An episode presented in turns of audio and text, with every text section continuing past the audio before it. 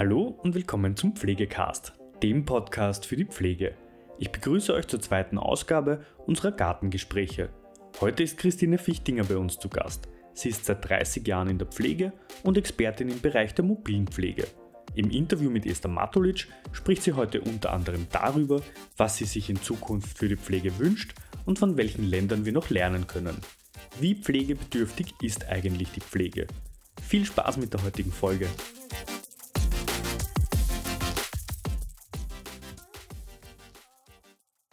Christine Fichtinger, seit 35 Jahren in der Pflege, im Umfeld der Pflege. Ich sage es deswegen, man verbindet mit dir Buchpublikationen, Lehre, Vortragstätigkeit, sehr viel die mobile Pflege, sehr viele Projekte.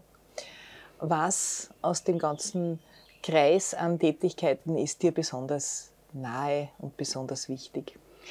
Ja, mir ist seit 30 Jahren besonders die Ausbildung wichtig und besonders die Heimhilfe und Pflegeassistenz liegt mir am Herzen. Damals noch Pflegehilfe, war damals auch bei den allerersten Lehrgängen dabei, wie die konzipiert worden sind, wie das Gesetz damals entstanden ist.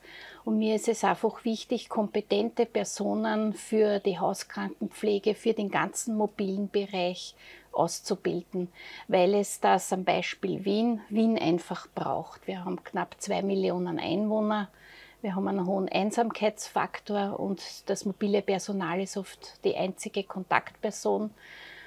Und das bereitet mir einfach eine große Freude, äh, für diese Menschen ein kompetentes Pflegepersonal auszubilden. Bevor wir da gleich weiter einsteigen, ähm, bietet sich an, weil du sagst Ausbildung, äh, einen, eine kleine Zeitreise zu machen. Was hat dich eigentlich in die Pflege geführt?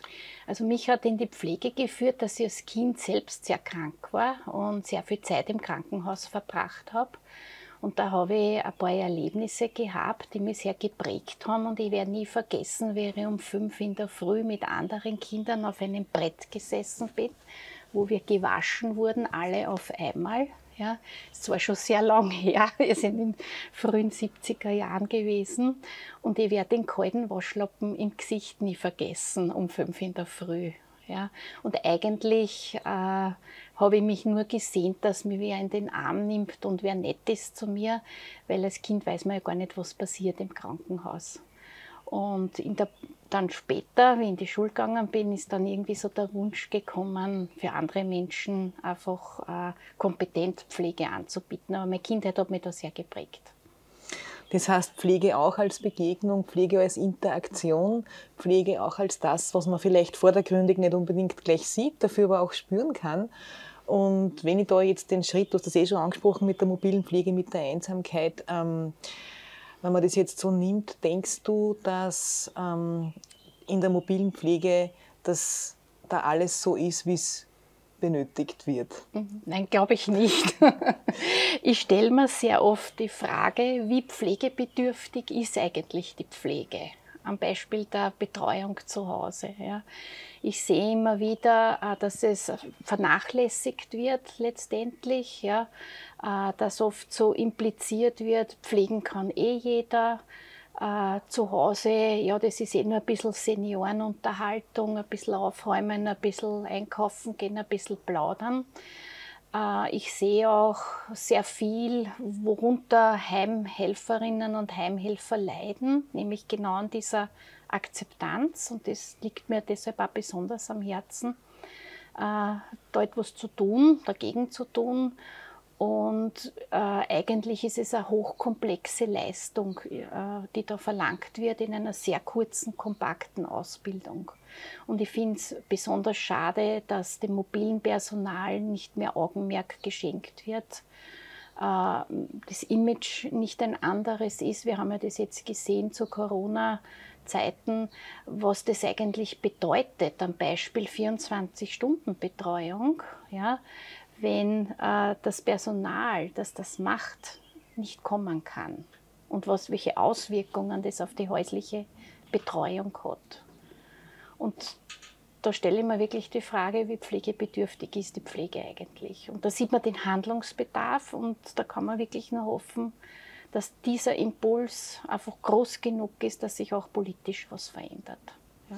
Du bist jemand, der in beiden Feldern steht. Du stehst in der Ausbildung und hast mit der Praxis zu tun und das über einen ganz langen Zeitraum. Ähm, und wenn man jetzt auf, diese, auf das schaut, was du gerade angesprochen hast und auch auf den Pflegenotstand schaut, was müsste passieren oder drehen wir das um, wenn du dir was wünschen dürftest? Mhm, mhm, was würdest du dir dann wünschen ja. für die Pflege? Also mir macht das sehr betroffen, zum Beispiel die Studie, die da jetzt erschienen ist, äh, dass doch ein hoher Anteil an Personen eigentlich gern aussteigen möchte aus der Pflege. Ja. Und ich würde mir wünschen, äh, dass es wirklich verbindliche Arbeitszeitmodelle gibt. Ja ich sehe das immer wieder, hat wer eine 30-Stunden-Verpflichtung, dann wird er 35 oder 40 Stunden eingeteilt. Ja? Äh, dass das geregelt wird, ganz einfach, dass es familienfreundlicher wird. Ja, ich habe das selbst am eigenen Leib erlebt. Mein Impuls für die Selbstständigkeit war eigentlich die Familiengründung wie ich gesehen habe, das kann man eigentlich nicht mehr wirklich unter einem Hut bringen, entweder aufhören oder selbstständig machen. Und nachdem mir die Pflege sehr am Herzen liegt, habe ich mich damals für den Schritt entschieden, habe es bis heute nicht bereut. Ich glaube auch, dass die Bezahlung eine andere sein muss. Ja. Ich glaube auch, äh, dass die Ausbildung angepasst werden muss. Ja.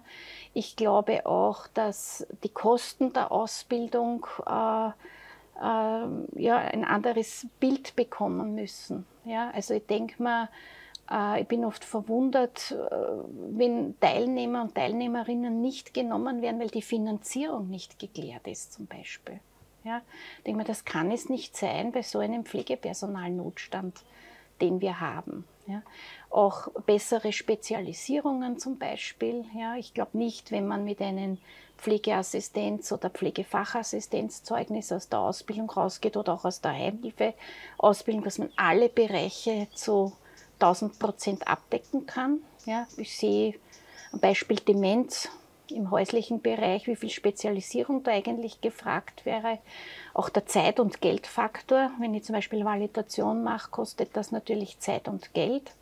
Und es ist schade, dass es nicht selbstverständlich ist im häuslichen Bereich. Und ich glaube, da ist ganz viel Nachholbedarf bis hin zur letztendlichen Wertschätzung. Ich freue mich, wenn man aus dem Fenster applaudiert, aber ich glaube, es ist zu wenig. Und zum Beispiel die Selbstständigen, ich kenne genug, die auch in der häuslichen Pflege sind, die bekommen zum Beispiel von dem Pflegebonus, der jetzt ausbezahlt wird, gar nichts. Die sind zum Beispiel, soweit wir das nachrecherchiert haben, überhaupt nicht berücksichtigt. Ja. Wir haben beim Impfen geholfen, wir, haben in, wir waren in Behindertenorganisationen, wir waren in HKB-Organisationen, haben ganz viel zum Beispiel beim Impfen abgewickelt. Wir haben ein Projekt entwickelt für pflegende Angehörige, das wir erfolgreich umgesetzt haben, weil Corona so ein Problem ist. Wir haben sogar einen Preis dafür gewonnen vor 14 Tagen. Und letztendlich äh, haben wir überhaupt keine Wertschätzung dafür. Sprichst jetzt gerade die Dinge an. Pflege ist die Berufsgruppe, die da war in der Krise, die dort war, die dieses getan hat, die jenes getan ja. hat. Und du sagst eben auch, die Wertschätzung fehlt. Und vielleicht, und ich glaube, ich höre das jetzt ein bisschen raus, äh, liegt es auch daran, dass sehr vieles von dem, was Pflege tut, nicht sichtbar mhm. ist, sich dem, der von außen das Wort Pflege hört, vielleicht gar nicht darstellt und möglicherweise hat das auch mit dem Imageproblem zu tun. Mhm. Du sprichst gerade komplexe Zusammenhänge an, die man verstehen, die man kennen muss. Was könnte man deiner Meinung nach tun, um dem, um dem Imageproblem zu begegnen? Beziehungsweise auch in der Folge vielleicht dem Notstand an Pflegenden? Ja, ja. Also ich würde einmal meinen, dass nicht jeder pflegen kann. Ich glaube, dass man das auch in der Bevölkerung kundtun muss. Was machen die einzelnen Berufsgruppen? Welchen Anforderungen ist man da gestellt? Und ich glaube auch, dass man Ausbildungssysteme so adaptieren kann, äh, dass es je nach Ressourcen, was der einzelne Interessent mitbringt, äh, auch machbar ist, in der passenden Berufsgruppe seinen Platz zu finden. Ja. Ich glaube, dass die Ausbildung, äh, gerade die praktische Ausbildung, auch viel effizienter sein muss, ja. Dass da äh, eine wirkliche Anleitung stattfindet, dass ich hineingleiten kann in das Berufsbild und nicht, dass ich hineingeschmissen wäre und ich muss funktionieren, ich muss Fehler übernehmen, ich muss Systeme übernehmen, die ich nicht verstehe, die mir auch oft keiner erklären kann. War bei genug Praxisreflexionen dabei. Ja. Und ich denke, äh, so kann sich nicht viel ändern, bis hin, dass ich auch, wenn ich da im Praktikum bin, auch sogar ein Geld bezahlt bekomme. Ja? Weil ich leiste auch etwas dafür. Jeder Lehrling kriegt eine Lehrlingsentschädigung. Der leistet ja dem Ausbildungsstand entsprechend, seinen Lehrplan entsprechend, ja auch seine Leistung. Und Leistung ist ja gut messbar. Und da könnte man ja dann Abstufungen je nach Ausbildungsfortschritt ja vornehmen. Ja. Gibt es vielleicht Länder, wo du sagen würdest, die wären da vorbildhaft oder da könnte man hinschauen, gerade wenn es vielleicht um die Ausbildung geht oder auch um die Potenziale, die Pflege vielleicht noch ausschöpfen kann? Ja, also äh, ich bin immer beeindruckt vom skandinavischen Raum, wie man da umgeht generell, ja, von jung bis alt, äh, generell mit Gesundheitsbewusstsein. Das beginnt ja schon im Kindergarten, sich mit der Gesundheit auseinanderzusetzen. Ja? Und das setzt sich natürlich fort durch alle Ausbildungsschichten, durch alle äh, Lebensalter sozusagen, einerseits ein eigenes Gesundheitsbewusstsein zu, zu entwickeln und andererseits auch das Image äh, der ganzen Berufe, die mit Pflege betraut sind, äh, das zu stärken auch. Und die gehen ganz anders um damit, so wie weit ich das aus der Ferne und Berichten mhm. mhm. sehen kann. Mhm. Ja. Und wenn du jetzt einen jungen Menschen vor dir hast, der da sagt, ich möchte das machen, auf der einen Seite sucht man uns, versucht uns jetzt weiter und weiter entgegenzukommen. Wir werden ja umworben in Wirklichkeit mhm, mhm. als Absolventinnen und Absolventen. Auf der anderen Seite natürlich gibt es die Systemwidrigkeiten, mhm. die man mhm. immer noch hat. Was würdest du dem auf den Weg mitgeben, mhm, beziehungsweise auch was gibst du Auszubildenden ja. gern auf den Weg mit. Ja, also ich rate niemanden von Pflegeberuf ab, sonst wäre mhm. ich auch falsch. Ich bin nach wie vor überzeugt, dass es ein ganz wertvoller Beruf ist, egal jetzt ob Diplomierte oder Pflegeassistenz, Heimhilfe, Pflegefachassistenz. Ja. Und was ich mitgebe, ist, äh, das Kämpfen nicht zu verlernen. Ja sozusagen äh, nämlich wertschätzend kämpfen. Ja, dass man, ich sage ich sag immer den Teilnehmern, es gibt drei Schlüsselfragen, was tue ich, warum tue ich das und zu welchem Ergebnis führt das. Und wenn ich das nicht, wenn ich mir das nicht beantworten kann, dann muss ich einfach so lang drum kämpfen und nachfragen, bis ich es weiß. Ja? Nur so kann ich reflektiert machen und tun, sehr, äh, sehr viel mit der Literatur von der Orem beschäftigt. Die beschreibt das auch sehr gut. Und äh, das beeindruckt mich einfach und das versuche ich auch vom, vom Gedankengut weiterzugeben.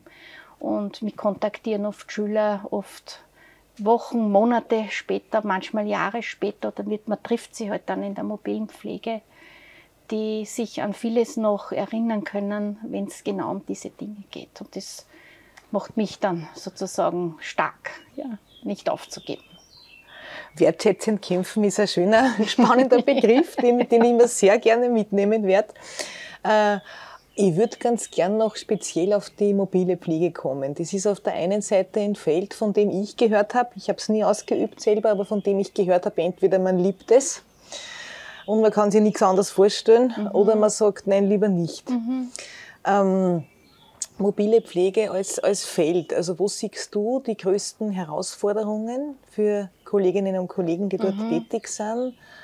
Was wird es vielleicht noch brauchen und wo sind aber auch die Potenziale? Wo ist auch das, das Tolle, das da dran, wo ganz viele Leute sagen, nur das ist meins? Ja, ja. Also das stimmt, ich erlebe das immer wieder, mag man oder mag man nicht, das ist wirklich ein Schwarz-Weiß-Gedanke. Ja. Ähm, was ich so schätze daran, ist einfach diese wahnsinnige Vielfältigkeit. Ja, wenn ich meinen Finger auf die Glocke halte, weiß ich nie, was heute passieren wird. Und ich mag diese Herausforderungen sehr gerne. Es ist aus unterschiedlichsten Fachgebieten in einer großen Vielschichtigkeit. Und das macht es so spannend. Und das Ganze noch im privaten Umfeld. Das heißt, ein Schlaganfallpatient ist nicht der Schlaganfallpatient, sondern das ist eine Privatperson, die dabei unterstützt wird, mit ihren Insult in ihrem persönlichen Umfeld, so wie es ist, zurechtzukommen diese Lebensqualität zu Hause zu erhalten. Das ist für mich auch so ein wesentliches Ziel. Und wenn man schaut, äh, wie viel Geld, Ressourcen eigentlich verbraucht werden für eine kleine Anzahl in der Langzeitpflege und wenn man sich aber auch Zufriedenheiten dann anschaut, psychische Gesundheit und so weiter, ja, äh, verstehe ich es auch, wenn äh, Kundinnen und Kunden sagen, ich möchte gerne zu Hause in Würde alt werden. Und das ist für mich sozusagen äh, ein ganz spannendes Arbeiten und das versuche ich auch immer Praktikantinnen und Praktikanten weiterzugeben. Und um da auch ihre, ihre Freude, ihre Herausforderung zu finden, aber es setzt sicher auch sehr viel Grundwissen voraus. Also ich glaube auch, dass eine Spezialisierung in der HKP ganz wichtig ist, weil der Kontext ein anderer ist, als wenn ich in einem Krankenhaus oder in einer Langzeitpflege bin.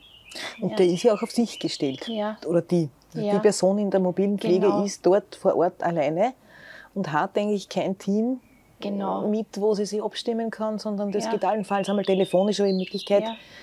Ja, da das Ding ist Entscheidungen im getroffen. Hintergrund. Ja. Ich muss sozusagen ganz genau wissen, ist das ein Notfall, wem rufe ich wann an, wo dokumentiere ich, wann leite ich was weiter. Ja? Mhm. Und das, das erfordert unglaublich viel äh, Praxis und Erfahrung, auch Begleitung. Ja? Ich würde zum Beispiel ein eigenes Programm einführen, da würde es auch, wenn ich das bestimmen könnte, würde ich Gelder bereitstellen, dass man äh, Neueinsteigerinnen und Neueinsteiger umfassend begleitet. Das lernt man nicht in einer Einschulungswoche. Ja. Zumal es ja auch so ein großer Bereich ist, der, Ja. der ein Zukunftsthema ist. Ja, es erfordert ganz viel psychologisches Wissen, ja, ganz viel.